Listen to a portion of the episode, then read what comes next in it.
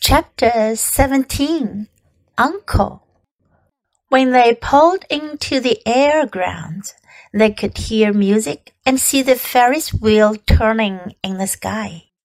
They could smell the dust of the race track where the sprinkling cart had moistened it, and they could smell hamburgers frying and see balloons aloft.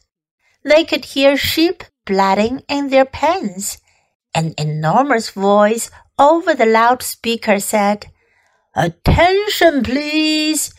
Will the owner of a Pontiac car, license number H2439, please move your car away from the fireworks shed? Can I have some money? asked Fern. Can I too? asked Avery.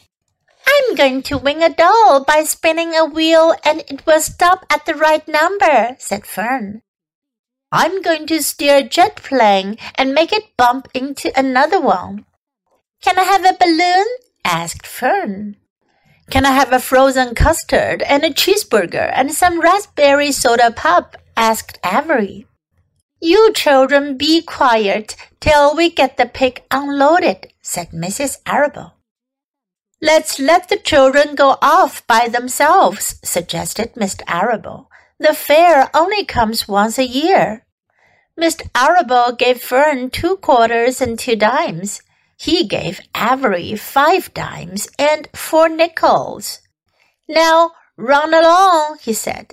And remember, the money has to last all day. Don't spend it all the first few minutes and be back here at the truck at noontime so we can all have lunch together. And don't eat a lot of stuff that's going to make you sick to your stomachs. And if you go in those swings, said Mrs. Arable, you hang on tight. You hang on very tight. Hear me?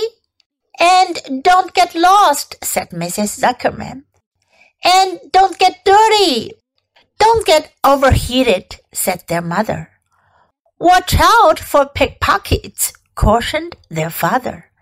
And don't cross the racetrack when the horses are coming, cried Mrs. Zuckerman.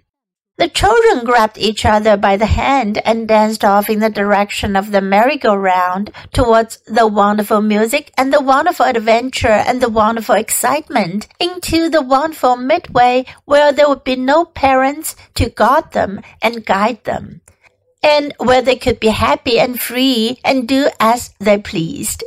Mrs. Arable stood quietly and watched them go. Then she sighed. Then she blew her nose. Do you really think it's all right? she asked. Well, they've got to grow up sometime, said Mr. Arable. And a fair is a good place to start, I guess. While Wilbur was being unloaded and taken out of his crate and into his new pig pen, crowds gathered to watch. They stared at the sign, Zuckerman's famous pig. Wilbur stared back and tried to look extra good. He was pleased with his new home. The pen was grassy and it was shaded from the sun by a shed roof. Charlotte watching her chance, scrambled out of the crate and climbed a post to the underside of the roof. Nobody noticed her. Templeton, not wishing to come out in broad daylight, stayed quietly under the straw at the bottom of the crate. Mr. Zuckerman poured some skim milk into Wilbur's trough pitched clean straw into his pen, and then he and Mrs. Zuckerman and the Arables walked away towards the cattle barn to look at purebred cows and to see the sights. Mr. Zuckerman particularly wanted to look at tractors. Mrs. Zuckerman wanted to see a deep freeze. Lurvy wandered off by himself, hoping to meet friends and have some fun on the midway. As soon as the people were gone, Charlotte spoke to Wilbur. It's a good thing you can see what I see, she said. What do you see? asked Wilbur. There's a pig in the next pen, and he's enormous. I'm afraid he's much bigger than you are. Maybe he's older than I am and has had more time to grow, suggested Wilbur. Tears began to come to his eyes. I'll drop down and have a closer look, Charlotte said. Then she crawled along a beam till she was directly over the next pen. She let herself down on a drag line until she hung in the air just in front of the big pig's snout. May I have your name? she asked, politely. The pig stared at her. No name, he said in a big, hearty voice. Just call me Uncle. Very well, Uncle, replied Charlotte. What is the date of your birth? Are you a spring pig? Sure, I'm a spring pig, replied Uncle. What did you think I was? A spring chicken? Ha ha, that's a good one, er, sister? Mildly funny, said Charlotte. I've heard funnier ones, though. Glad to have met you, and now I must be going. She ascended slowly and returned to Wilbur's pen. He claims he's a spring pig, reported Charlotte. And perhaps he is. One thing is certain. He has a most unattractive personality. He is too familiar, too noisy, and he cracks weak jokes. Also, he's not anywhere near as clean as you are, nor as pleasant. I took quite a dislike to him in our brief interview. He's going to be a hard pick to beat, though, Wilbur, on account of his size and weight. But with me helping you, it can be done. When are you going to spin a web? asked Wilbur. This afternoon, late, if I'm not too tired, said Charlotte. The least thing tires me these days. I don't seem to have the energy I once had. My age, I guess. Wilbur looked at his friend. She looked rather swollen and seemed listless.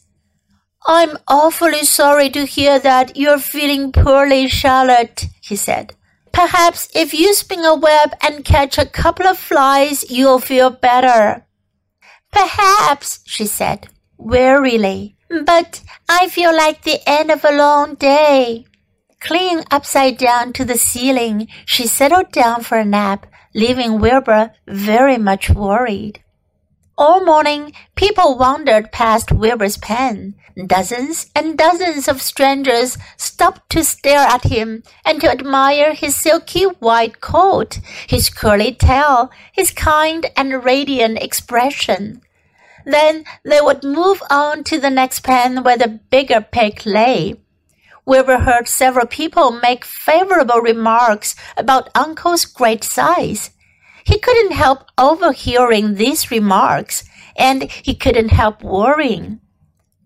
And now, with Charlotte not feeling well, he thought, oh dear. All morning, Templeton slept quietly under the straw. The day grew fiercely hot. At noon, the Zuckermans and the Arables returned to the pig pen. Then, a few minutes later, Fern and Avery showed up. Fern had a monkey doll in her arms and was eating crackerjack. Avery had a balloon tied to his ear and was chewing a candied apple. The children were hot and dirty. Isn't it hot? said Mrs. Zuckerman. It's terribly hot, said Mrs. Arable, fanning herself with an advertisement of a deep freeze. One by one, they climbed into the truck and opened lunch boxes. The sun beat down on everything. Nobody seemed hungry. When are the judges going to decide about Wilbur? asked Mrs. Zuckerman. Not till tomorrow, said Mr. Zuckerman. Lurvy appeared carrying an Indian blanket that he had worn. That's just what we need, said Avery. A blanket. Of course it is, replied Lurvy, and he spread the blanket across the sideboards of the truck so that it was like a little tent. The children sat in the shade under the blanket and felt better. After lunch, they stretched out and fell asleep.